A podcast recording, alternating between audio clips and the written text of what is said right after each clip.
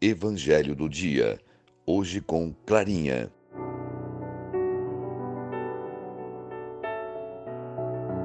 Bom dia, amigos e crianças. Paz e bem. Hoje, a igreja celebra Santa Marta. Bom, no evangelho de hoje, 29 de julho, segundo João, capítulo 11, versículos de 19 a 27, Lázaro já estava morto quando Jesus chegou. E Marta se lamenta. Se estivesse aqui, meu marido não teria morrido. Não é uma queixa, mas um ato de fé. Marta conhece bem Jesus, mas de uma vez ele provou ser o Senhor da vida. O engano de Marta é bem o nosso engano. Quantas vezes temos a impressão de que Jesus se ausenta, se afasta, se esquece de nós, indiferente à nossa morte de cada dia, quando nos vemos traídos, abandonados, feridos? Jesus nunca nos abandona. Está sempre ao nosso lado, mesmo quando parece o contrário. O convite da oração de hoje é voltar à vida. Voltar para alguns pode ser regressar, para outros, começar novamente.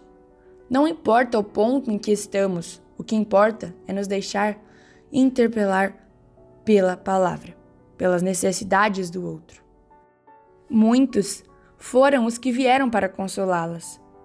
Mas Marta, quando soube que vinha Jesus, foi encontrá-lo. Maria, porém, ficou sentada em casa. Marta recorre a Jesus. Ela era muito amiga da família, por isso ela teve a liberdade de questioná-lo.